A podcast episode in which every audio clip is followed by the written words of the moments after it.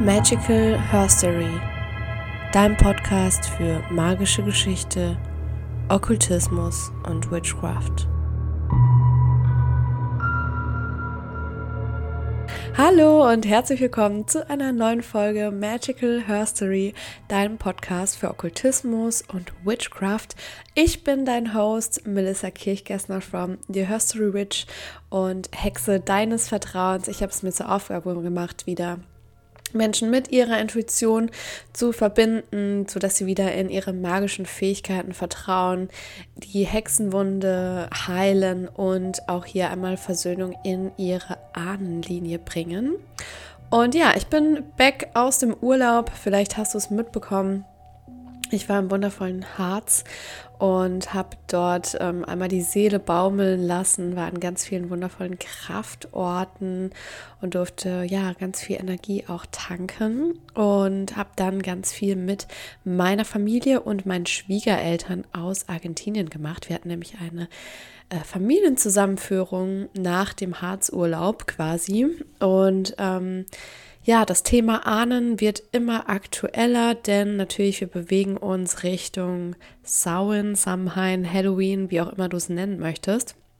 Wo wirklich auch die Schleier zur Anderswelt natürlich dünner werden und wir einfach noch mehr in Kontakt treten können, aber natürlich auch unsere Ahnen uns ähm, Botschaften senden können. Wir dürfen die eben nur einmal entschlüsseln, denn oftmals ähm, ja, durch den Trubel des Alltags merken wir das gar nicht. Und heute habe ich mir jemanden in die Sendung eingeladen. Du kennst sie vielleicht auch schon aus einer früheren Folge. Die liebe Chiara von Wild and Witchy, eine Hexenschwester von mir. Wir stehen immer im regen Austausch und Sie macht auch ganz viel zum Thema Schattenarbeit und hat da für sich das Tool Theta Healing. Und ähm, wir sprechen heute über das Thema Epigenetik, also wirklich auch, wie Traumata weitergegeben werden über ganz viele Generationen hinweg. Es ist ein ganz, ganz spannender Witch Talk geworden, wie ich finde. Mm.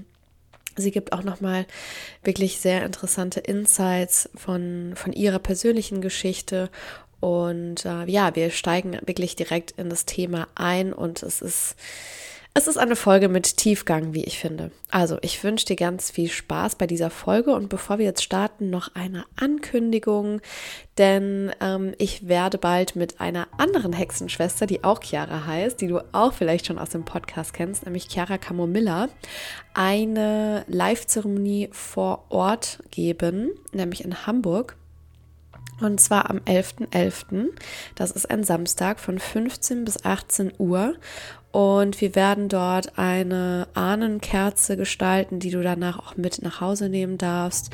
Ähm, du wirst Kakao empfangen, also es wird wirklich auch eine Kakaozeremonie ähm, geben und Chiara wird Reiki geben und ich werde ein Ancestral Clearing, also eine Ahnenheilung, Klärung anleiten. Ähm, genau, das wird ein ganz intensiver und wunderschöner Nachmittag. Wenn du da dabei sein möchtest, dann verlinke ich dir in den Show Notes alle Informationen kannst du dich auch direkt anmelden. Bis zum 11.10. kostet das Ganze noch 77 Euro und danach steigt der Preis auf 99. Und ich freue mich einfach auf jeden und jede, die äh, ja auch live einmal vor Ort dabei sein möchte und ähm, ja, wir uns auch wirklich umarmen können und kennenlernen können, weil das natürlich nochmal eine andere Energie ist. Ja, ansonsten ähm, startet am Freitag, den 13. ganz passend, mein neues Ahnenprogramm. Das ist ein kleines, ähm, eine kleine Reise. Ähm, das, der Ancestral ähm, Healing Space, da wirst du eine Woche lang von mir via Telegram begleitet, bekommst ähm, Sprachnachrichten und äh, Ahnenbotschaften zu dir, wirklich auch Impulse, die du, ähm, die du direkt auch ja, anwenden kannst, um mehr noch in Kontakt zu treten mit deinen Ahnen.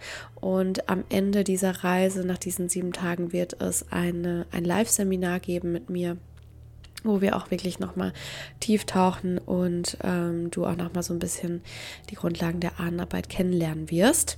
Das Ganze kostet 33 Euro und auch hier verlinke ich dir alles ähm, in den Show Notes. Falls dich das interessiert, kannst du dich da anmelden. Und jetzt geht es los mit der Podcast-Folge mit Chiara von Wild Witchy und über das Thema Epigenetik.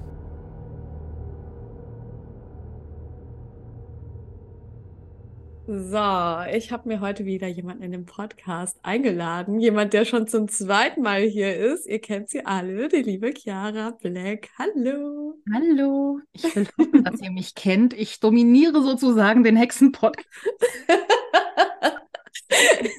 genau. Das ist ein bisschen aus dem Ruder gelaufen mit den ganzen Hexen-Podcasts, die ich da so mittlerweile habe. ja, du bist an sehr vielen Fronten vertreten, aber ja. stell dich doch bitte sehr gerne einmal vor, weil es gibt ja auch immer neue Leute, die neu dazukommen. Und ähm, genau, wer bist du? Was machst du? Genau, ich bin Chiara. Ich bin Hexe, Coach und Autorin und mittlerweile auch Täterhealer, Lehrerin. Und ähm, ja, mein Steckenpferd ist sozusagen die Schattenarbeit. Und wie, weil für mich ist die Schattenarbeit einfach die wichtigste Tätigkeit einer Hexe. Mhm. Yes, word. Und ja, mein Ziel ist es sozusagen die Schattenarbeit. Ja, nicht nur Hexen, allen Leuten, allen Menschen näher zu bringen und eben zu zeigen, wie leicht es einmal ist, da reinzugehen, aber auch welche Möglichkeiten wir einfach haben, wenn wir uns mit unseren Schatten auseinandersetzen. Und mein liebstes Tool dafür ist mittlerweile einfach Täterhealing. Mhm. Und das passt dann auch so ein bisschen zu dem Thema, weswegen wir heute quatschen. Yes!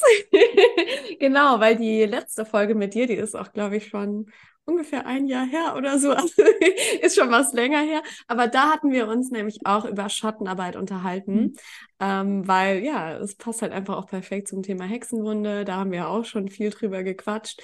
Und ähm, ja, heute möchten wir den Bogen spannen, eben genau zur Epigenetik, weil auch hier treffen sich wieder unsere Felder, wie das so mhm. ist. Ähm, ich komme ja aus dem Ahnenbereich, sage ich mal, und ähm, du deckst das Ganze ja komplett mit Theta Healing auch ab. Und da haben wir uns letztens so beim Gespräch gedacht, Mensch, da können wir mal eine Podcast-Folge zu machen. Sehr schade, wenn unser Gequatsche, was wir da, unseren Wissensaustausch, wenn der nur bei unter uns bleiben würde. Voll, absolut. Ähm, ja, wie, wie bist du zur Epigenetik gekommen? Kam das tatsächlich übers Theta Healing oder war da schon ein Bezug davor da? Das war eigentlich so der absolute Deep Dive. Davor war immer schon das Interesse, weil ich ja auch Heilpraktikerschule angefangen habe, weil ich mich halt allgemein mit äh, alles, was das Thema Gesundheit, Körper, vor allen Dingen aber auch Psychologie interessiert habe, ähm, da war das halt immer mit drin. Und da fand ich es auch schon mal spannend, wie vererben sich Krankheiten, wie vererben sich Hautfarben mhm. ähm, und vor allen Dingen auch über Generationen hinweg einfach. Und psychologisch haben wir es da auch, wenn man in die, ähm, bei der tiefen Psychologie sagt man, das deckt sich mit dem Täterhealing auch, dass man halt bis zu sieben Generationen sozusagen Themen, Traumata und Co. weiter vererbt. Im Täterhealing gehen wir dann noch weiter. Wir haben da noch ein paar unterschiedliche Ebenen, mhm. auch dann auch noch in frühere Leben und noch Ahnen, die weiterhin noch weiter weg sind, aber auch kollektiv gesehen eben ähm, ist. Und ja, das kam da dann so der absolute Deep Dive damit. Super spannend, dass du das auch sagst mit den sieben Generationen, weil ähm, das ist wirklich so das Klassische, was man immer findet. Und auch ich mache das ganz klassisch mit einer sieben Generationen Ausstellung, aber in fast all meinen sieben Generationen Ausstellungen. Also wir haben eben dann auch den äh, Systemstein, der steht quasi für alle AhnInnen, die quasi mhm. davor auch waren. Und eigentlich laut Theorie soll der eben ja völlig frei und easy peasy sein. Und bei meinen Klientinnen ist er eigentlich immer blockiert. Und äh, da ist halt ganz, ganz viel auch Hexenwunde. Ja, und ähm, da, genau das, was du auch sagst. Also da wurde mir einfach klar, ähm, es geht häufig einfach auch noch weiter zurück. Ja. Aber selbst die sieben Generationen, geh mal zurück, sieben mhm. Generationen, mhm. was haben wir 300 da? Jahre ungefähr. Ja, mhm. wir, wir haben zwei Weltkriege. Mhm. die, die Hexenverbrennung, die Inquisition, jeder mhm. von uns, der heute lebt, hat in seiner DNA die Hexenverfolgung mitbekommen. Entweder ja. als äh, Vorfahren von jemandem, der beschuldigt wurde, der selbst be ja, der beschuldigt wurde, der über jemanden gerichtet hat oder ähm, der selbst jemanden beschuldigt hat. Ja. Das Absolut. sind rückwirkend, egal wie weit das ist, egal wie weit entfernte Cousins, Cousinen das im Endeffekt waren.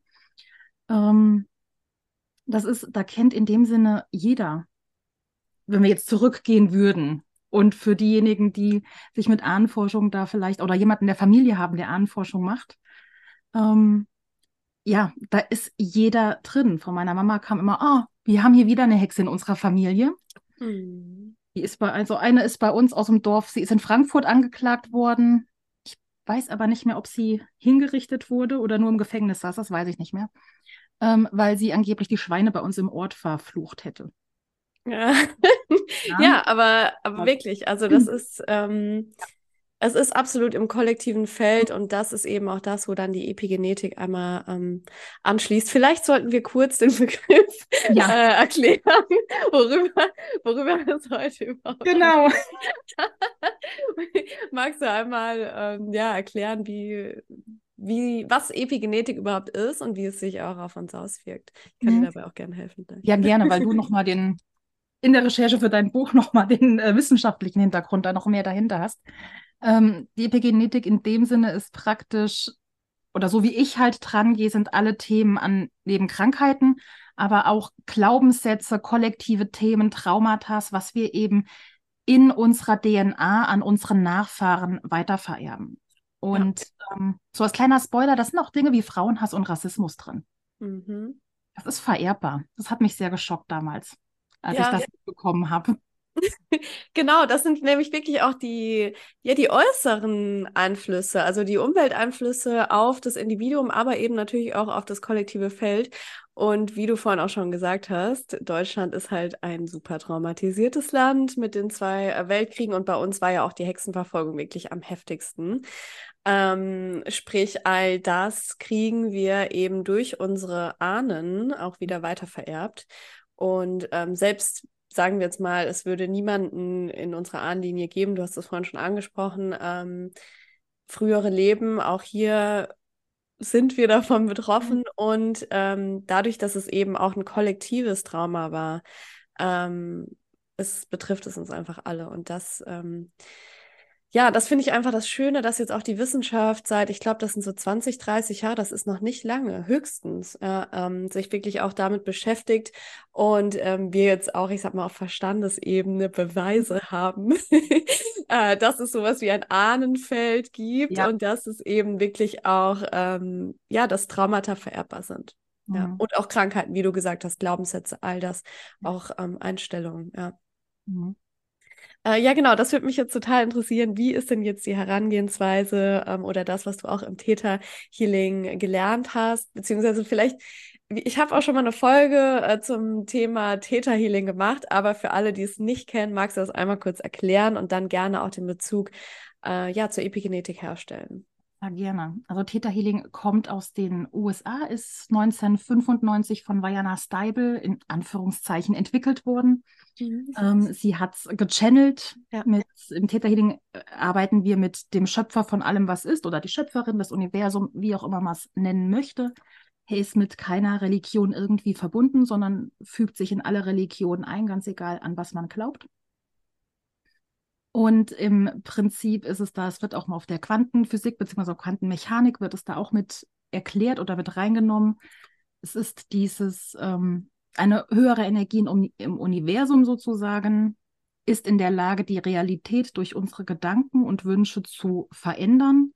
Und wir als Täter-Healer, wir bezeugen das. Also wir geben die, an, die sogenannte Anweisung, was gemacht werden muss und sehen dann mit unserem dritten Auge, mit unserem inneren Auge, ähm, wie das, diese Veränderung vollzogen wird. Und ähm, das geht in dem Sinne dann auf die Quantenphysik mit dem Doppelspaltexperiment zurück, wo man dann. Oh, okay. Ja, ja also da, damit, was heißt zurück? Damit wird es erklärt, ähm, okay. weil da hat man es ja rausgefunden, so ganz vereinfacht gesagt.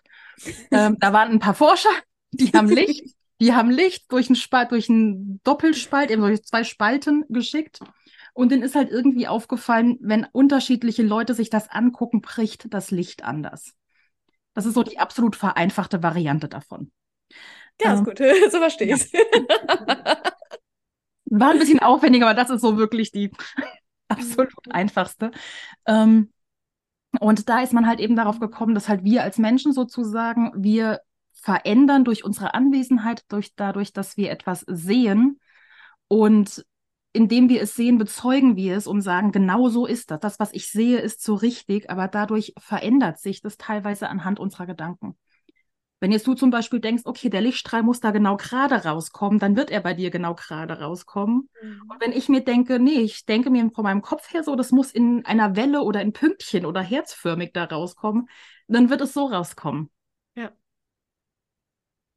Und das machen wir uns im Täterhealing sozusagen ähm, zu nutzen.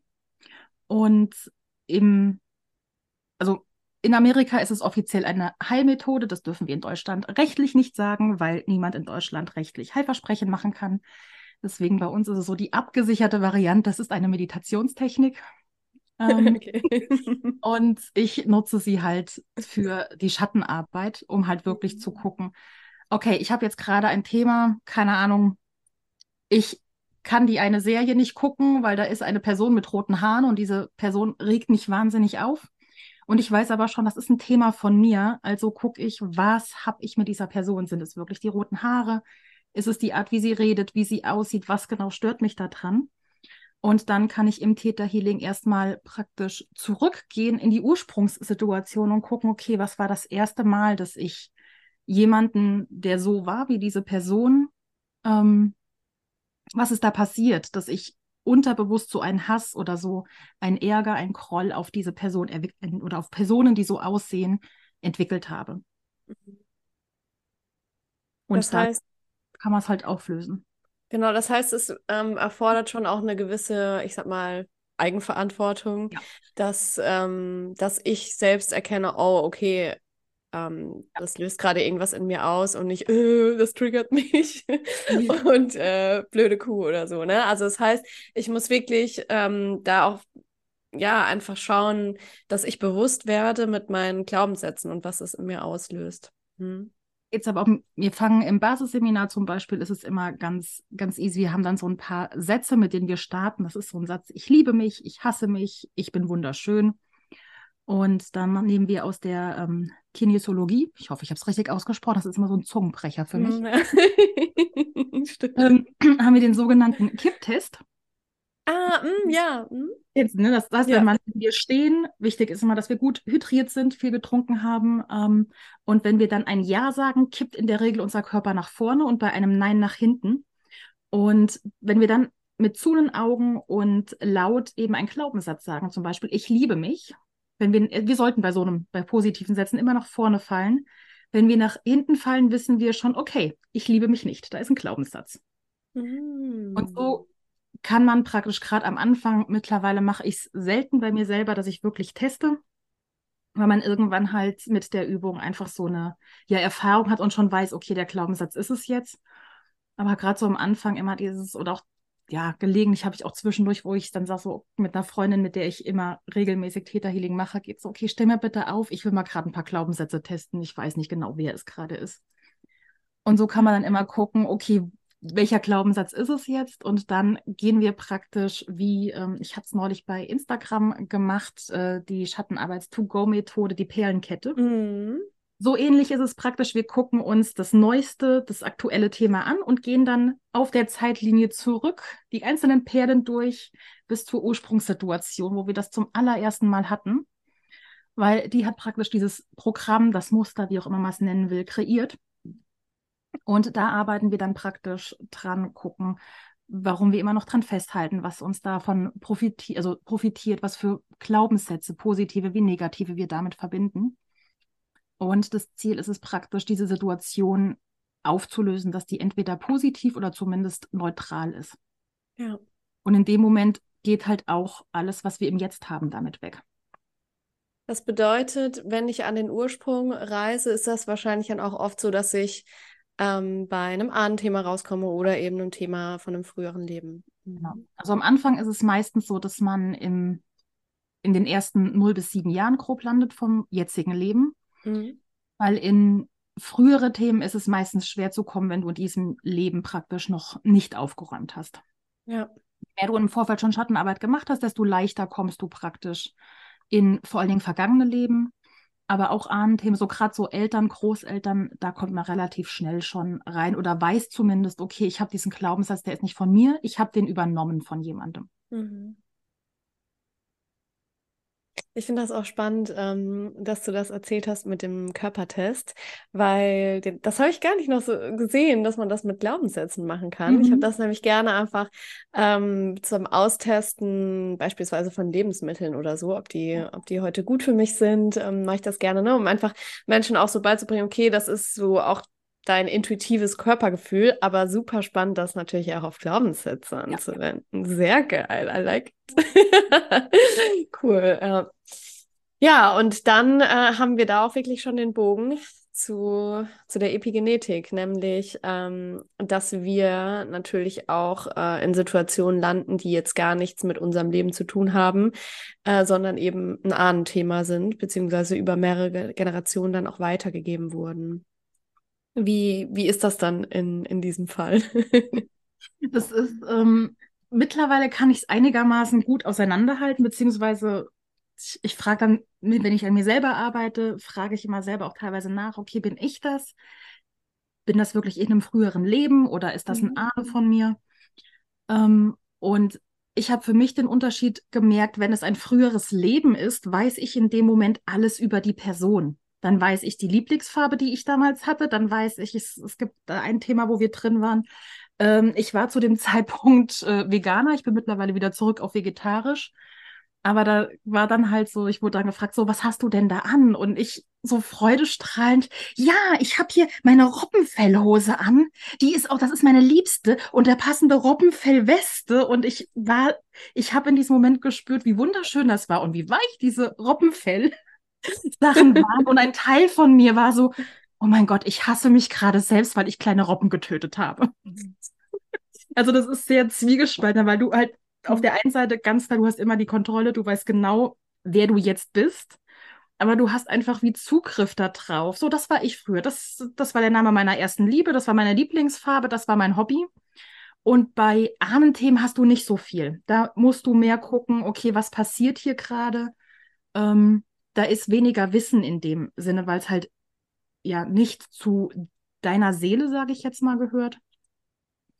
Ähm, sondern halt, wo du halt wirklich gucken musst, okay, wer, wer bin ich? Wo ich muss abfragen, okay, das ist, das ist mein Opa. Das ist mein Opa, der hat da Schuhe geputzt. Mhm. Und da war irgendein reicher Mann, der hat ihm, ja, hat ihn schlecht behandelt und daraufhin hat mein Opa jedenfalls ist echt passiert, aber mein Uropa ähm, hat Hass auf reiche Menschen oder Menschen, die mehr Geld haben als er entwickelt. Und dadurch hat sich in meiner Familie der Glaubenssatz entwickelt, dass Geld den Charakter verdirbt. Mhm. Ja. Also Geld- und Gewichtsthemen, sage ich jetzt schon, sage ich auch im Basisseminar bei mir immer, sind in der Regel immer Ahnenthemen.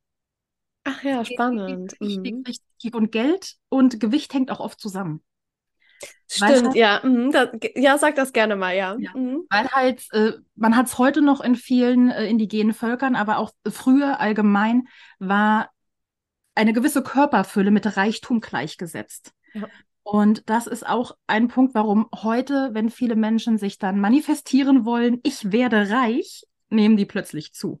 Weil, weil, eben in der Epigenetik, in, in Themen ein Glaubenssatz noch ist, wenn ich reich bin, dann muss ich eben, dann, dann kann ich nicht dünn und schlank sein nach dem heutigen Schönheitsideal, sondern dann brauche ich Körperfülle. Mhm. Ja, das sieht man ja auch spannend in der äh, Nachkriegsgeneration. Ne? Mhm. Die waren ja auch eher, ich sag mal, ein bisschen fülliger, weil es einfach plötzlich wieder den Leuten gut ging. Und äh, meine Großeltern, die haben auch immer noch so ein so einen riesigen Vorrat. Das ist eigentlich, es ist keine Kammer, es ist eigentlich ein Keller. Ja, es ist ein Vorratskeller. ich kann das hier mal so droppen. Das ist wirklich so, wenn der dritte Weltkrieg kommt, also die können sich da safe zwei Monate lang ernähren. Und das sind halt, ne, da sieht man auch wieder diese Themen, ähm, weil natürlich Nachkriegsgeneration und ähm, es war eben davor eine Hungersnot, eine Lebensmittelknappheit und das ist abgespeichert. Du kannst auch noch weiter zurückgehen, wenn du dir kunstgeschichtlich jegliche Bilder, Zeichnungen von dem Königshaus anguckst, von Menschen, die wirklich wohlhabend waren. Das ist in dem Sinne mehr Körpergewicht, war immer der Ausschlag von, die Person muss nicht arbeiten mhm. und hat genug zu essen. Und das sind die zwei Dinge, muss nicht arbeiten, hat genug zu essen. Das sind die zwei Punkte, die auch heute eigentlich noch für Reichtum stehen. Ja.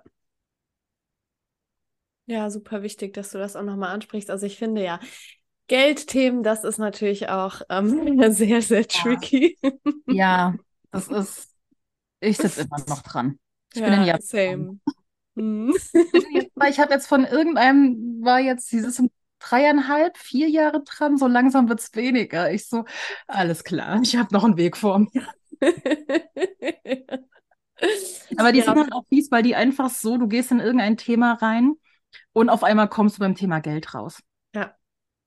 Das ist es halt. Also es ist einfach so facettenreich und auch mhm. gut versteckt unter ganz vielen anderen Dingen. Mhm. Ähnlich wie natürlich auch Beziehungsthemen, ne? Da ja. kommt man auch viel bei rum. Und ähm, hattest du auch mal so was wie ein, ich sag mal, Stammbaum oder so aufgenommen, wo du auch so ein bisschen Ahnenforschung betrieben hast ähm, und so klassische Familienmuster aufgedeckt hast? Ich nicht, meine Mama. Meine mhm. Mama ist eine leidenschaftliche Ahnenforscherin, die macht gerade über unser so Dorf geil. eine komplette Dorfchronik. Ja, das ist so cool. Ich glaube, die ist bei, bei, meinem eigenen Stammbaum zurück bis 1400 noch was. Wahnsinn. Da ist die jetzt ähm, hingekommen. Hm, also abgesehen davon, dass alle immer die gleichen Namen hatten, was ich schon immer super, super faszinierend finde. Mhm. Ich weiß nicht, wie viele Katharinas und Friedrichs wir bei uns haben.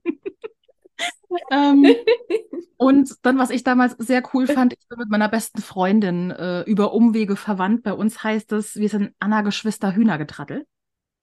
Okay. so, ja, das ist, wenn man das jetzt ins Hochdeutsche übersetzen würde, wäre das sowas, ähm, die Hühnerscheiße von anderen Geschwistern.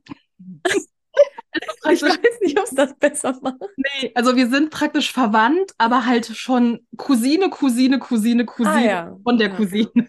Ja.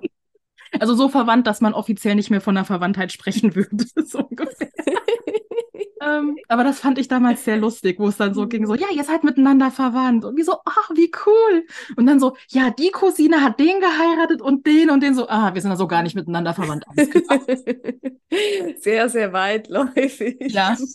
Aber das zeigt eigentlich praktisch, also nicht nur praktisch, das zeigt richtig gut halt, ähm, wie diese Ver wie Verwandtschaften, wie weit verwinkelt die sind. Und bei uns ist es mhm. heutzutage, okay, Verwandtschaft ist Mutter, Vater, Kind, Oma, Opa, vielleicht noch Tante. Und das war's. Aber das ist super verzweigt. Ja. Und da hängen halt allein energetisch in dem Sinne dann auch Glaubenssatz, Glaubenssätze dran, Krankheiten und so weiter. Ja, und das Spannende ist ja auch, jede Familie ist ja wirklich so ein eigenes System. Und mhm. sobald wir quasi unsere ich sag mal, zugewiesene Position verlassen wollen, fangen da ein paar Leute an zu rebellieren. Ja. Also, ne, gerade auch, wo du das angesprochen hast mit dem mit der Verzweigung und so, mhm. ähm, auch als ich damals äh, jetzt dummes Beispiel, aber ich bin nach Köln gezogen und da war es schon so, diese Rebellion, und oh nein, raus aus der Sippe und sie geht mhm. jetzt und ähm, da ist erstmal auf den Tisch gehauen worden so. Und mhm. spannend finde ich auch, dass dann ähm, bei dem Thema Hochzeit, wo ja dann auch wieder eine neue Person mhm. in die Familie aufgenommen wird, da gab es auch wieder so eine kleine Rebellion von der gleichen Person. Wer hätte das gedacht? Ja.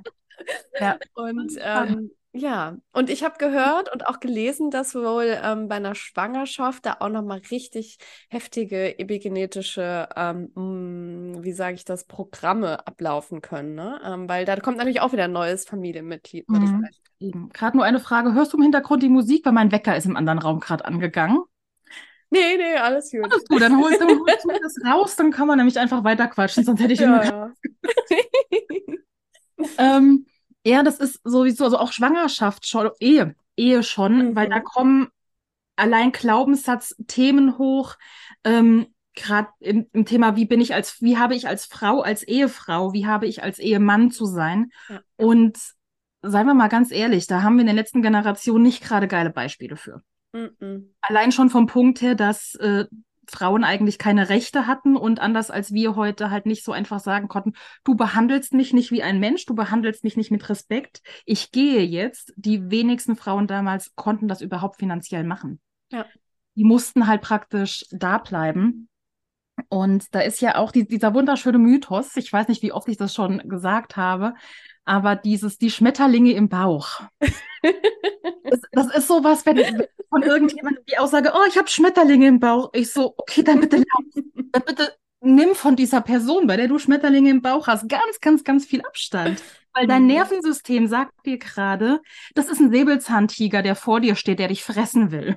Mhm. Und nicht, oh mein Gott, ich bin verliebt. Dieses, Schmetterlinge im Bauch mit Verliebtheit klarzusetzen, das war ein Überlebensmechanismus, weil eben Frauen früher Ware waren. Die, die Hochzeit im klassischen, wo der Vater die Braut an den zukünftigen Ehemann übergibt, das ist ein rechtlicher Vertrag gewesen. Ja. Man, hat, man hat ein Gut übergeben. Und krass, äh, oder? Oh. Ja, und das, das sind halt Themen, deswegen ich bin ganz, ich bin super happy, dass halt heute sehr viele damit anfangen, dass, ähm, ja, sich damit zu beschäftigen, was da eigentlich hintersteht. Mhm. Weil nur dann kann man es eigentlich wirklich ja aufarbeiten. Und das heißt nicht, dass jetzt jeder, niemand mehr heiraten sollte, ähm, aber einfach verstehen, was steckt dahinter und dann versteht man auch, was da einfach für Themen hochkommen, dass man halt vielleicht plötzlich sich nicht mehr selbst gehört. Mhm. Dass man plötzlich irgendwie, ja, für eine andere Person ähm, sozusagen, dass, dass eine andere Person mehr das Sagen hat als die andere. Ähm, so Themen könnten damit hochkommen. Absolut. Also ich kann da ja mal, ich kann da ja mal ein Beispiel droppen.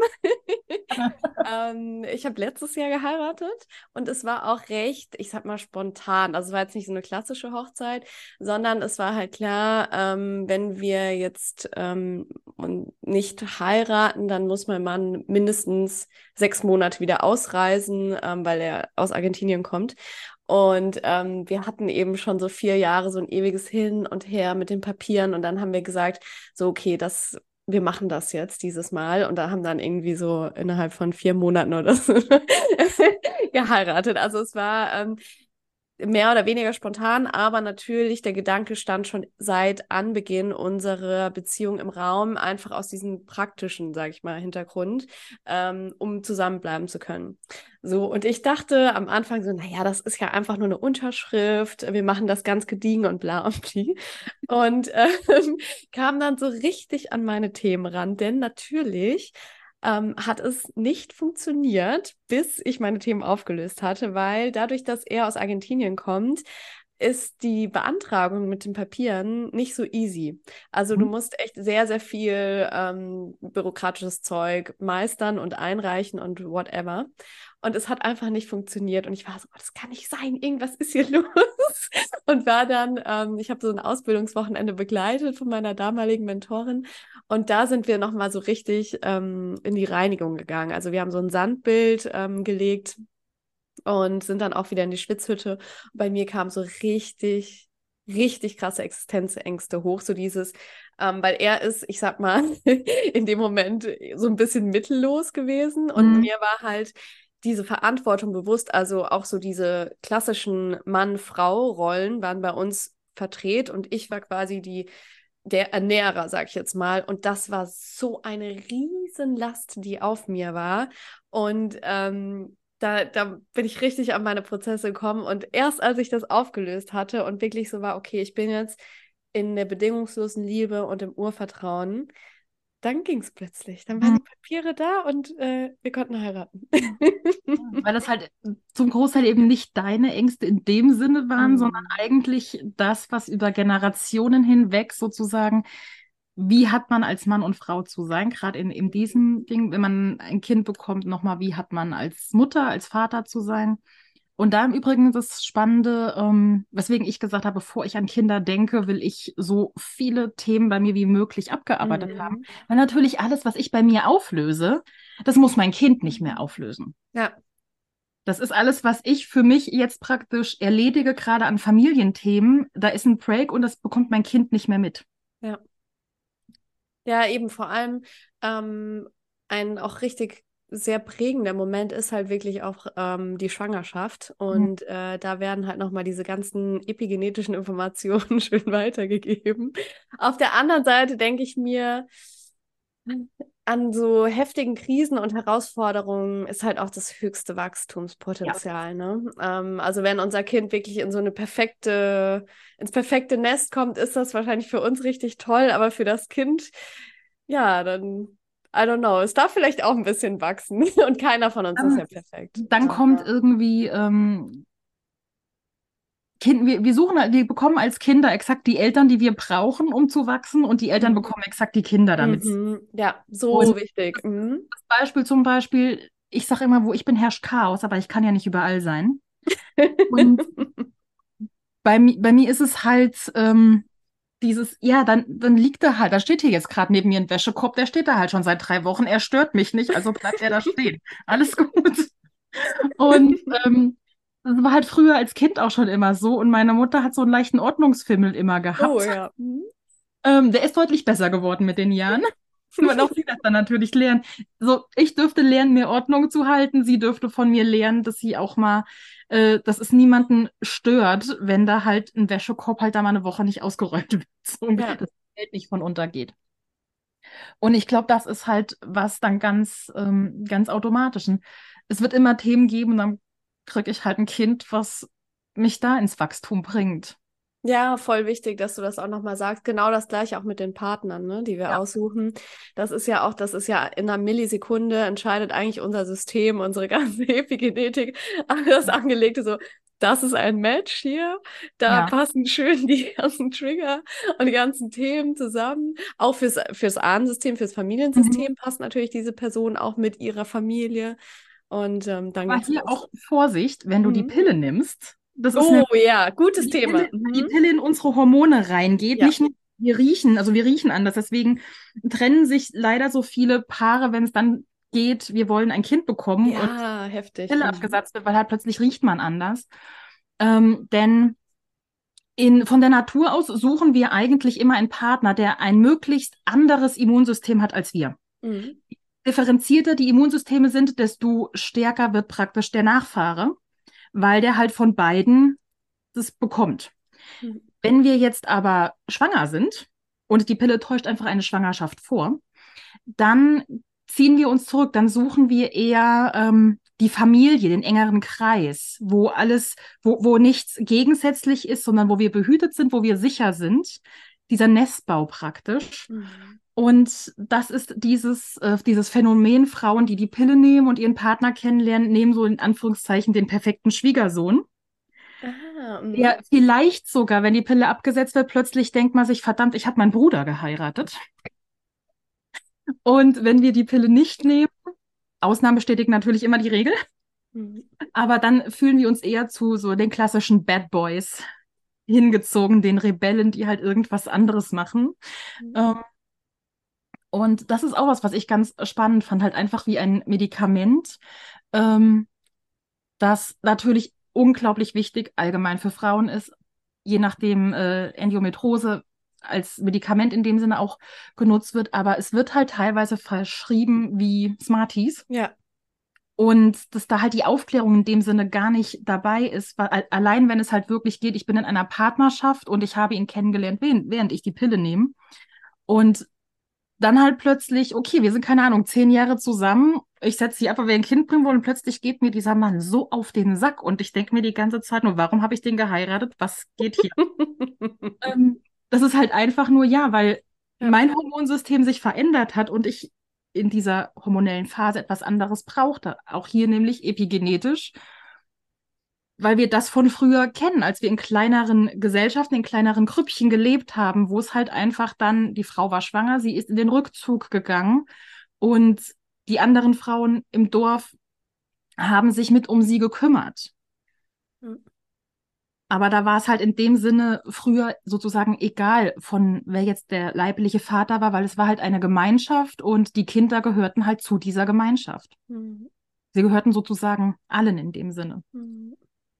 Und dann ging es Ja. halt aufs klassische Familienmodell zurück, was wir heute haben. Mhm. Ähm, ja, wo es dann aber irgendwie plötzlich dann hormonell eine Rolle spielt, ob wir unseren Partner riechen können oder nicht. Richtig gut, dass du das ansprichst. Ich hatte das nämlich tatsächlich auch. Ähm, bei mir ging ja wirklich so, ähm, ich sag mal, der Einstieg ins Hexentum auch mit einher, mit, ähm, mit wieder zurück zu meiner Weiblichkeit finden. Und Mhm. da war auch ein riesiger Punkt, ähm, das Absetzen von der Pille. Und ähm, es war tatsächlich auch so, dass der Partner, den ich quasi davor während der Pille auch ähm, Mhm. gewählt habe, der war auch eher, ich sag mal, ja, eher so ne, gut bürgerlich Mhm. klassisch angepasst. S- Safe. Er war, er war sicher. Er Genau, er ja. war sicher für dich. Das ist Genau, er war sicher für mich. Deswegen haben wir uns dann auch getrennt. ähm, aber ich habe tatsächlich ähm, meinen jetzigen Partner auch noch unter dem Einfluss der Pille kennengelernt. Mhm. Und es war dann aber so, ähm, also es war noch recht am Anfang und ich war so, ich habe mich dann eingelesen in das Thema, weil ich halt unbedingt absetzen wollte. Und dann kam eben auch dieses, oh mein Gott, ähm, wenn du absetzt, kann es halt sein, dass, dass dein Partner dich verlässt, weil er dich nicht mehr riechen kann oder dass du ihn plötzlich nicht mehr attraktiv findest. Und ich war so, ah, Hilfe. Und dachte, okay, aber ich ziehe das jetzt durch, weil ist ja total dumm, einfach äh, das aus der Angst heraus nichts machen. Und ähm, es hat geklappt, toi, toi, toi. Aber ja, ich fand diese Thematik so heftig, Mhm. also ähm, weil da wirklich ganz, ganz viele Frauen darüber auch berichtet haben. Ich war dann in so vielen Foren auch unterwegs und habe dazu Podcasts gehört und so. Und ähm, eben genau dann, die meisten waren dann auch schon verheiratet. Und ähm, eine hat tatsächlich auch daraus dann aus diesem Grund diesen einen Podcast gegründet, weil sie eben gesagt hat, also sie war eben ähm, verheiratet mit ihrem Mann auch schon ewig zusammen, hat dann die Pille abgesetzt, weil sie Kinder kriegen wollte und äh, hat dann eben gemerkt, okay, äh, es passt nicht mehr. Und sich dann mit diesem Thema, also das war dann halt einfach so ihre Thematik und äh, dann darüber eben andere Frauen aufgeklärt. Und ich fand das so heftig, oder? Was, also Wahnsinn, wie, wie- wir da auch eingreifen Mhm. in, in unsere Natürlichkeit. Also ja.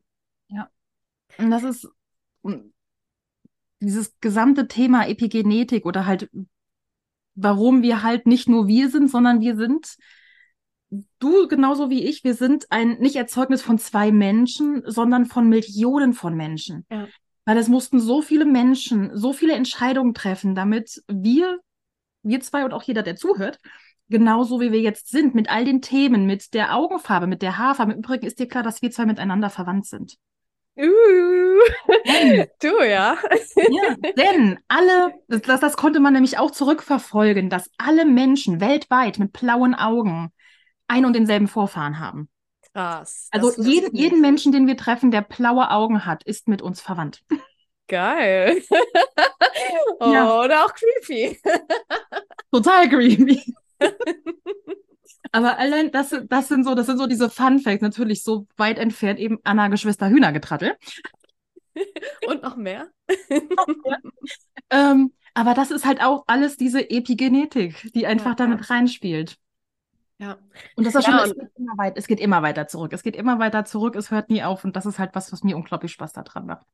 Ja, ja, es ist, man kann sich darin verlieren und es ist auch einfach super tief und gleichzeitig ist es halt einfach auch unser, unser kollektives Gedächtnis, ne? Ich glaube, Bruce Lipton hat es auch das Gedächtnis der Zellen genannt, einfach weil, ähm, weil da so viel abgespeichert wurde und eigentlich, sagen wir mal, dient es ja zu unserem Schutz, ne? Dass wir quasi ähm, nicht die gleichen Fehler wieder begehen, sag ich mal, in Anführungszeichen davon geschützt werden, aber naja, es limitiert uns eben extrem. Das, das funktioniert so weit, wenn wir halt, beziehungsweise unsere Vorfahren halt auch aus den Fehlern gelernt haben. Mhm. Und nicht halt ein Glaubenssatz wie, keine Ahnung, bei mir läuft immer alles schief. Äh. Meine Familie ist verflucht. Es gibt da so tolle Glaubenssätze, die dann mit sowas entstehen. Ja, ja klar, weil ähm, du hast halt wirklich in jeder Familie das schwarze Schaf und ähm, heftige Schicksalsschläge. Ne? Dann natürlich in Deutschland kommen auch noch Auch on top diese Fun Fact. ganzen. Wusstest du, Mhm. dass, Schwa dass Schafe im Ursprung alle schwarz waren? Ach nee, das, das ist geil, ne? Das Weiß ist gezüchtet, also wenn du das schwarze Schaf der Familie bist, du bist der Ursprung. Ich glaube, das ist bei uns Hexen oft der Fall. Ja, jetzt würde es mich natürlich noch total interessieren, ob du noch ein äh, Fallbeispiel zum, zur Hexenwunde teilen möchtest, weil ähm, gerade auch auf epigenetischer Ebene finde ich das halt mega krass. Äh, ja, habe ich mehrere. Hätte ich gar nicht gedacht. habe ich mehrere, ähm, nicht Verwandtschaft, sondern von mir frühere Leben. Mhm. Ähm, das ist vielleicht zum Verständnis dafür, die Zeit, wie wir sie haben, ist ein menschliches Konstrukt. Mhm. Und es ist halt so, dass nicht alles lineal passiert, wie wir uns das erklären, sondern sehr wahrscheinlich, nicht so sehr wahrscheinlich, es ist so, dass von jedem von uns gerade noch eine andere Inkarnation praktisch in exakt der gleichen Zeitebene existiert. existiert. da hatten wir doch auch mal ein Instagram Live zugemacht. Und ähm, ja, also ich hatte zwei, ähm, zweimal, wo ich eben als Hexe angeklagt wurde, einmal halt wirklich verbrannt wurde auch. Mhm. Ähm, das spannenderweise habe ich da nicht so viele Themen mitgenommen. Aber wo ich sehr viele Themen mitgenommen habe, das war ein Leben, wo ich keine Hexe war. Bei, wo ich verbrannt war, war ich wirklich, heute würde man sagen Hexe, ich war Kräuterkundige, ich habe Menschen geheilt, ich habe Babys auf die Welt gebracht, so der absolute Klassiker. Mhm. Ähm, aber da habe ich relativ wenig Kroll mitgenommen. Aber bei dem anderen Leben, da war ich ähm, ja ein in dem Sinne stinknormales Mädchen, ich hatte aber eine Begabung zu nähen und zu sticken. Und ich hatte, das, das kam nachher, weswegen ich da sehr, sehr lange dran hing, weil ich mir selbst immer die Schuld gegeben habe, weil ich in dem Sinne etwas Besseres sein wollte. Ich wollte mehr als das Bauernmädchen, das, oder das, das Mädchen, das ich war. Und ich habe all meine Kleidung bestickt und bin als, oder wurde dann gesagt, dass ich eine Hexe sei, weil eine, in Anführungszeichen, Freundin von mir neidisch auf mich war. Oh, mhm. Und ähm, ich bin da eben extrem gefoltert worden und habe die Folter nicht überlebt. Mhm. Und bin da halt, das war ein Thema, ich bin da dreimal insgesamt rein und ich weiß, ich darf da nochmal rein. Aber das meiste ist weg, weil ich konnte da halt, ähm, ich kam halt nie tief genug, weil ich war immer dieses, dieses klassische auch Dramadreieck. Ich habe mich als Opfer gesehen von anderen. Und ähm, da musste meine Lehrerin mir dann erstmal durchhelfen, um dass ich halt wirklich dann erkenne, dieses, ich hatte damals geglaubt, ich habe es verdient, weil ich etwas mhm. Besseres sein wollte. Deswegen habe ich die Folter verdient. Das war der Glaubenssatz, der damals entstanden ist. Ah, krass. Ähm, das war eine der widerlichsten Sitzungen, die ich je hatte. Mhm. Die war wirklich, ähm, die, die war übel. Die war körper, also körperlich war die auch sehr anstrengend. Ähm, und ich bin gespannt, wann ich da nochmal rein darf. Weil das Schöne beim Täterhealing ist, du kommst nicht einfach irgendwo rein, wenn du das gerade nicht halten kannst. Ah, mega, ja. Das, ähm, deswegen ist es da, wo ich halt sage, ich habe da gar keine Angst, dass ich da mich selbst oder andere retraumatisiere, weil mhm. einfach, wenn der die, die Seele, der Geist, der Körper der Person, mit der ich gerade arbeite, nicht tiefer kommen kann, weil es nicht dann zu gefährlich wird, das kann die nicht halten, dann kommen wir nicht tiefer. Dann wird halt mhm. einfach nur die erste Schicht abgezogen und vielleicht in einer Woche, vielleicht in einem Jahr, vielleicht in zehn Jahren geht es dann weiter zur nächsten Schicht. Je nachdem, mhm. wann die Person bereit ist, sich das anzugucken. Mhm. Ja, das ist richtig schön, weil ähm, ich finde, das hat auch was mit Urvertrauen zu tun, ne? dass wir auch wissen, okay, wir sind angebunden, ähm, wir dürfen vertrauen auch auf die Technik oder eben auch, also auf die Methode mhm. oder eben auch auf die Anbindung, ne? Ähm, dass wir auch angebunden sind, weil ich glaube, das ist eben auch so ein Riesenthema innerhalb unserer Szene. Auf der einen Seite diese Leute, die eben ich sag mal, Schall und Rauch verkaufen und wirklich auch Leute über den Tisch ziehen und dann auf der anderen Seite aber diese Menschen, die eigentlich richtig geil fähig sind und auch wirklich Experten, aber sich halt einfach nicht trauen, weil sie denken, ich kann noch nicht genug, ich weiß noch nicht genug, es ist nicht sicher. Und ähm, ich, ja, das ist echt heftig in unserer Bubble, diese zwei Extreme. Ja, Klassiker. Ja. Ich hänge heute immer noch da drin, wie mhm. ich muss noch mehr, ich muss noch irgend, ich, ich komme immer zu Täterhealing zurück. Äh, vor allen Dingen, wenn ich mir andere Techniken angucke, merke ich halt meistens so, okay, eigentlich die in Anführungszeichen großen äh, Leute, großen Coaches, sonst was, ähm, die nutzen eigentlich alle Theta Healing. Sie haben nur einen etwas anderen Einstieg oder nennen es ein bisschen anders. Da hatte ich mhm. gestern noch mit meinen Theta Witches drüber gesprochen, weil da eine Aussage, ich habe mir so einen Joe Dispenza angeguckt, der nennt das anders, aber der macht Theta Healing. Ich so, ja, Ach, krass, macht, ja. Macht ja. Auch, nennt es ja. anders. Bei ihm ist es die große Leere oder so oder die große. Dunkelheit, wie er es nennt. Und wir gehen halt ins weiße irisierende Schöpfungslicht. Mm, ja. Es ist ein bisschen anderer Name. Die Herangehensweise ist halt, also es ist eine andere Meditation sozusagen, die reinführt, aber es, wir gehen an die gleiche Quelle. Ja, ja, und ich meine, wir sehen ja auch, wie sehr die Themen verbunden sind. Ne? Also ähm, gerade auch Reise in frühere Leben, ähm, Ahnenarbeit, das, ich liebe das ja auch. Ja. und ähm, ja, ob wir da jetzt über eine Meditation, über den Schamanismus, ne, über so eine schamanische äh, Trance-Reise. Oder eben, ich hatte ähm, letztens auch jemanden im Podcast, die macht äh, Reinkarnationstherapie, also mhm. da wirklich über so eine geführte äh, Hypnotherapie und dann ne, darüber so mhm. reingehen. Mhm. Ähm, ja, es ist einfach letztendlich die, die Erfahrung mit uns selbst und ähm, auch das was wirklich auch langfristig zur Heilung führen kann, eben wenn wir schon an diesem Punkt sind. Du ja. hast es ja vorhin schon gesagt, ähm, wir kommen nicht unbedingt rein, wenn da einfach gerade noch zu heftige Themen im Jetzt sind, die wir erstmal uns anschauen dürfen. Ja. Mhm. Eben. Also ich habe es auch mit Sitzungen, mit, wenn ich dann mal eins zu eins Sitzungen mache, für mhm. also ich mache einmal die Woche mit einer Freundin, arbeiten vielleicht regelmäßig an uns.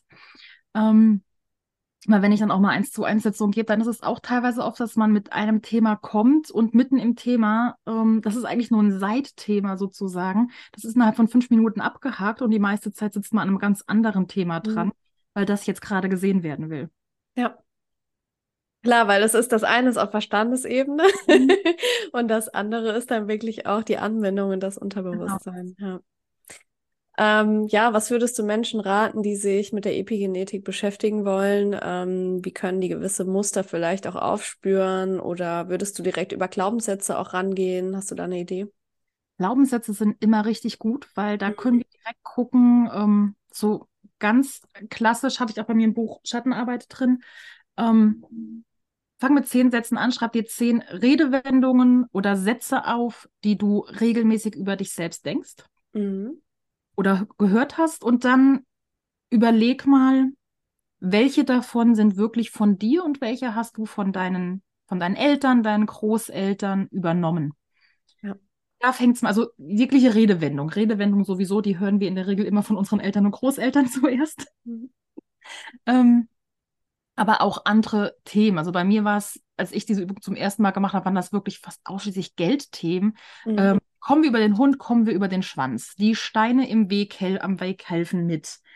Ähm, die Steine am Weg helfen Steine mit? am Weg helfen mit, ja. Krass. Also ich kenne das nur aus Lateinamerika, weil da werden quasi die Steine auch als unsere Ahnen bezeichnet. Aber was genau bedeutet das? Das ist so ungefähr die Steine, über die du am Weg klettern musst, dass die für ah. irgendwas gut sind. Das gibt es auch nochmal abgewandelt, dass man aus den Steinen ein Haus bauen kann mhm. oder einen neuen Weg anlegen kann. Also den, den gibt es nochmal in verschiedenen Varianten. Und irgendwo in, nicht in Deutschland, aber in irgendeinem Land ist es auch dieses, dass die Steine auf dem Weg dir die Aussicht in die Zukunft zeigen. Ah, krass. So ungefähr. Also das kann man, wie bei uns, bei uns war es eher so diese, so die Steine, die dir in den Weg gelegt werden, mhm. die sind auch für irgendwas gut, so ungefähr. Ja. Mhm. Aber da halt Vorsicht, weil da kann sich leicht der Glaubenssatz mitentwickeln, dass halt, wenn du irgendwas machen willst, erstmal alles scheiße läuft. Mm, mein Leben muss hart sein. Yeah. Oh ja. Mhm. Ja. ja. Ja, so ein klassischer Glaubenssatz, den höre ich auch jetzt immer noch von, von meiner Familie ist, Kind, das Leben ist teuer. Das Leben ist teuer. um. mhm. Was ich aber ganz spannend fand, vielleicht noch gerade im Zusammenhang, weil das auch wahnsinnig mit der Epigenetik zusammenhängt. Und das ist mir erst vor kurzem klar geworden. Ähm, vielleicht hast du es gut jetzt in Berlin, du bist jetzt vegan geworden. In Berlin ist, ist es da etwas cooler als bei uns am Dorf mit veganem Essen. Oh ähm, ja. Mhm. Aber dieses die erste Zeit, wo ich dann angefangen habe, vegane Lebensmittel zu kaufen, ich wurde von allen Menschen im Laden angeguckt, als hätte ich Leichenteile in meinem Einkaufswagen. Also als würde ich da wirklich so abgetrennte Arme und Beine rumliegen haben. Ähm, ganz, ganz komisch. Und ich konnte auch vorher, ich konnte nie verstehen, dieses, warum da irgendwie, wenn sich plötzlich einer vegan ernährt, das ist ja eine ganz persönliche Entscheidung. Das heißt mhm. ja nicht nur, weil ich vegan esse, müssen auch alle anderen das tun. Mhm. Ähm, aber so dieses I, I, du isst da deine Sojapampe. Und das da halt wirklich, ich wurde teilweise von meiner, von meiner Mutter, das war ganz krass. Ich hatte dann, weil ich, ich liebe Burger. Ich, das, erst, das erste Jahr habe ich halt gar keinen Ersatz gegessen und dann kam dieses, boah, ich will einen richtig geilen Burger haben. Also habe ich mir ja. veganes Hack geholt. Und meine Mutter guckte sich das an und schrie im ganzen Laden, wirklich so, dass jeder es hörte, I, wie sieht das eklig aus? Ich so, bitteschön, das sieht, das sieht exakt so aus wie das Hack, was du hier gerade vom gemischtes Hack hier. Mhm. Das sieht exakt eins zu eins aus. Mhm. ähm, und ich, ich habe es nie gerafft, weil ich da so, wa warum? Warum ist da nur, weil eine Person anders ist? Warum ist die plötzlich irgendwie gefühlt so ein Feindbild? Und das habe ich, ich, ich weiß nicht, ob du schon gelesen hast von ähm, Kaya Andrea Otto, Spiritual Feminist. Nein, das will ich noch lesen. Ja, sehr geil. Die, die, hatte ich ja Anfang des Jahres bei mir im Podcast. Mhm. Und äh, die hat in diesem Buch eben, das, das, das war so ein Aha-Moment für mich, ähm, dass eben die Gesellschaft, wie wir sie heute praktisch haben, aufgrund einer Dürre entstanden ist. Das heißt, früher war es so, Frauen haben die Feldarbeit gemacht und die Männer haben sich um das Vieh gekümmert. Und es war mhm. gleichberechtigt, weil beides zu gleichen Teilen in der Nahrung drin vorkam. Mhm. Dann kam aber eine Dürre. Die Frauen hatten nichts mehr zum Anbauen, weil einfach durch Wasser nichts mehr da war. Das heißt, die blieben im Haus. Und die Männer mussten die Herden vergrößern, um eben den Stamm, die Familie weiter versorgen zu können. Mhm. Also wurde der Stand des Mannes sozusagen als Ernährer wichtiger. Und dadurch kam aber auch, Tiere brauchen einfach viel, viel, viel mehr Raum als ein paar Erdbeeren. Mhm. Und dadurch wurden halt die ersten Revierkämpfe sozusagen, kamen daher. Aber die gesamte Gesellschaftsstruktur, wie wir sie heute haben, ist im Endeffekt durch eine gezwungene Ernährungsumstellung entstanden. Ach, und jetzt haben wir die Gener wir haben gerade eine Generation, wo Frauen mehr Rechte bekommen, wo wir mehr als ein Geschlecht haben, ähm, wo insgesamt sehr, sehr viel im Umbruch ist und parallel dazu sich erstmals also noch nie so viele Menschen vegan oder vegetarisch ernährt haben wie in diesem Jahr. Mhm. Das triggert einfach dieses Hoch. Wir haben in uns drin, mhm. das ist, so vieles. Oh mein Gott, die Veganer werden alles zerstören. Ja, weil einfach die die Gesellschaftsform, die wir in den letzten tausend oder ja, tausend, ich sag mal grob tausend Jahren kultiviert haben, ähm, an so etwas Frigilen wie einer Änderung der Ernährung sich komplett ändern könnte. Und das haben wir in unserer DNA drin, dieses Wissen. Und deswegen reagieren wir so irrational darum, wenn jemand jetzt eine echte Wurst ist oder eine Sojawurst. Ja, Wahnsinn. Ja, du hast recht. Das ist wirklich ähm, ganz oft mit so einem Ekel verbunden und so irgendwie mhm. abartig. Ähm, dabei ist es ja, also totes, totes Tier ist jetzt ähm, ein bisschen abartiger, aber no front. ja, ja, ja, ja. Wahnsinn, Wahnsinn. Also das finde ich jetzt richtig spannend. Mhm. Ich hatte letztens bei ihr im Podcast auch gehört, wie, ähm, wie Ahnen auch äh, sich auf unsere Berufswahl auswirken was natürlich auch wieder mit der Hexenwunde zu tun hat. Mhm. Ähm, und fand das auch wieder total spannend, weil das halt auch wieder so epigenetisch ist. Ne? Also ähm, was durfte früher ausgeübt werden, welcher Beruf und äh, eben welcher nicht und welcher war eben auch unbeliebt oder nicht mhm. ähm, oder eben auch gefährlich. Ja. Auch ja. dass du eben praktisch, wenn dein Vater Müller war, musstest du auch Müller genau. werden. Ja. Ja, äh, mein Opa war übrigens Metzger, obwohl er eigentlich Lehrer werden wollte. Genau, das. Aber er war letztens mit mir sogar in einem Restaurant, äh, veganen Restaurant und er fand es richtig geil. Also war da sehr open to it. das fand ich schön, so ein schönes Erlebnis. ja, aber ähm, so, so verrückt, was was das mit uns macht. Und ich glaube, mhm. da dürfen wir einfach ganz bewusst werden, auch wie viel unterbewusst abgespielt wird und wie viel ähm, ja auch unsere Ahnen da einfach mit mhm. reinfunken, mhm. ohne dass wir es merken. Wir denken, ja, wir sind super selbstbestimmt, aber ganz viele mhm. Dinge, die wir machen, sind halt eigentlich aus epigenetischen Gründen. Ja. Ich, ich glaube, für alle, die Kinder in der Familie haben, ob es jetzt wirklich die eigenen Kinder sind oder ob man Tante, Onkel ist, äh, ich habe das so oft gesagt, als meine Patenkinder dann da waren, das war ganz oft dieses, ich mache den Mund auf und ich höre meine Mutter sprechen. Weil ich zu diesen Kindern eins zu eins das gesagt habe, was ich von meiner Mutter immer gehört habe und mir immer gesagt habe, ich will nie so werden wie meine Mutter. Mhm. Ich will diese bestimmten Dinge will ich nie sagen und eins zu eins. Mhm. Ich habe den Mund aufgemacht und meine Mutter hat gesprochen, nicht ich. Ja. Ja, ja, das ist richtig krass, ne? Und allein schon dieses, diese Ablehnung, so ich will nicht so werden wie meine Mutter, ähm, ne? Auch das, also bei mir same. und äh, aber auch da wieder zu sagen, okay, ah, das ist halt auch eigentlich wieder irgendein Mutterwundenthema. Ja. ja. Warum gehe ich so sehr in die Ablehnung? Oh. Ja. ja. Also auch dafür kann ich empfehlen, äh, Gertrude R. Crossier, Psychotherapie im Raum der Göttin. Mhm, ja. Der erste Teil dreht sich komplett nur um die Mutterwunde. Mhm. Der letzte dann um die Hexenwunde.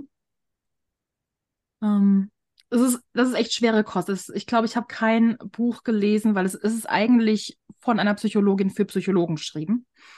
Ähm, ich ich kenne niemanden, der solche krassen Werke schreibt wie sie.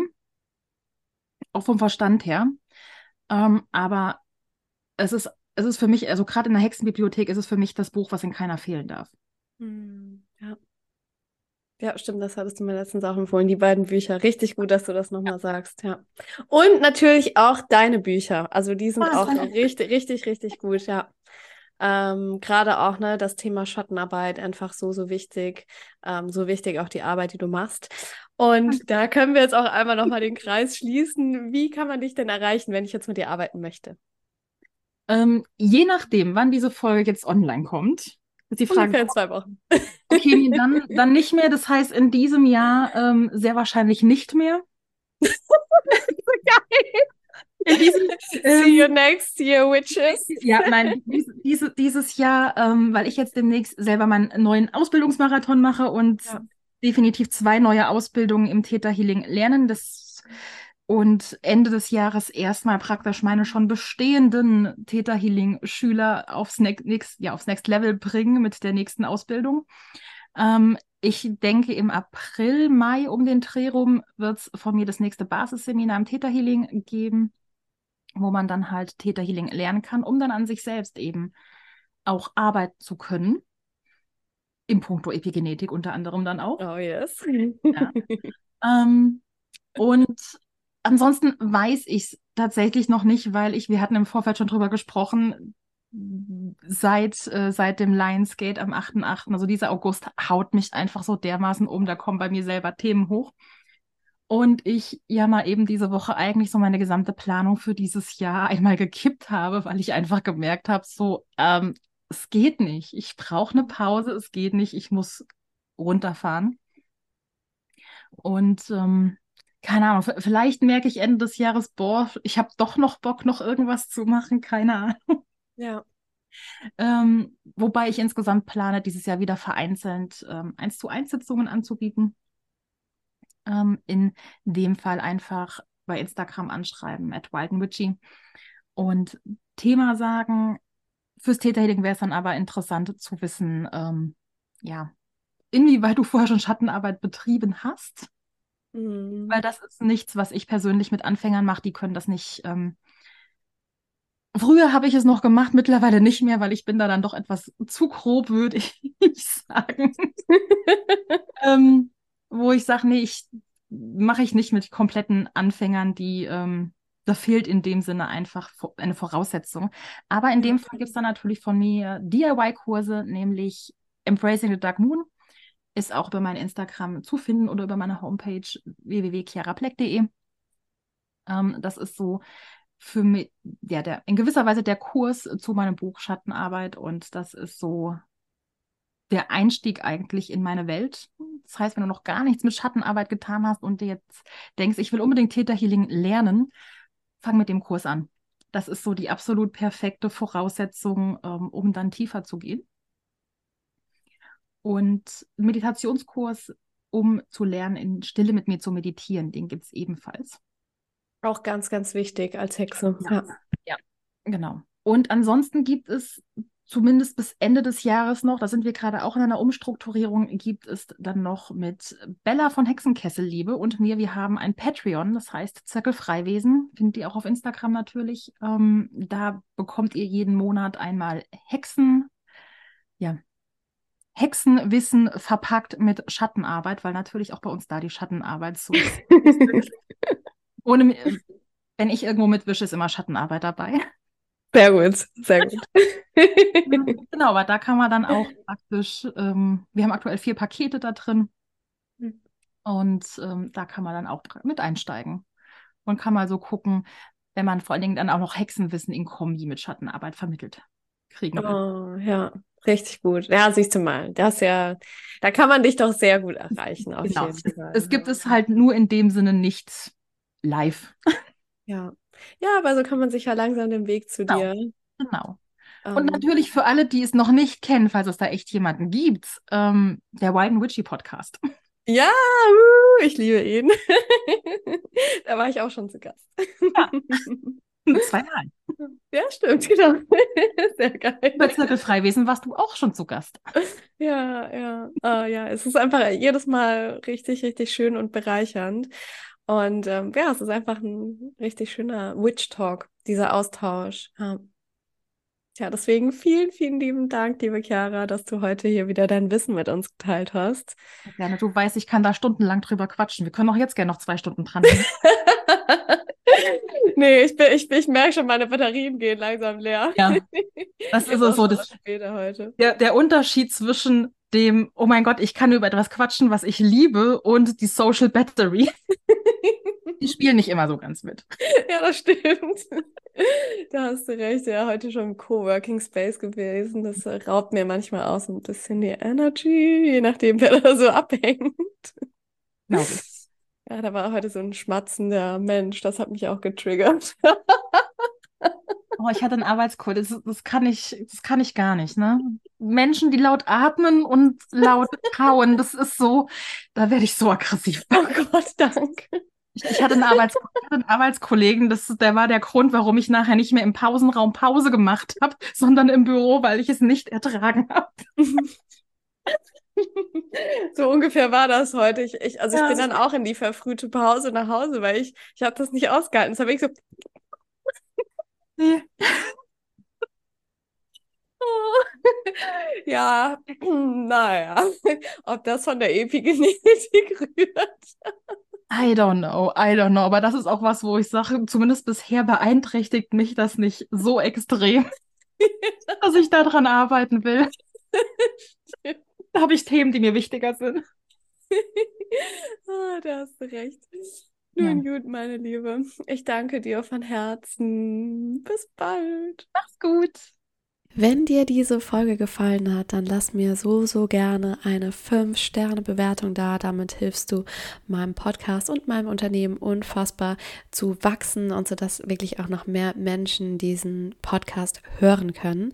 Und ich verlinke dir auch nochmal alle Infos zu Chiara in den Show Notes, falls du ja ihre Bücher lesen möchtest oder auch mit ihr arbeiten möchtest oder auch ihren Podcast hören möchtest, den ich dir ja einfach nur ans Herz legen kann. Da findest du hier nochmal alle Infos Infos und jetzt bedanke ich mich bei dir fürs Zuhören, für dein Vertrauen, für dein Interesse an meiner Arbeit und bis zum nächsten Mal.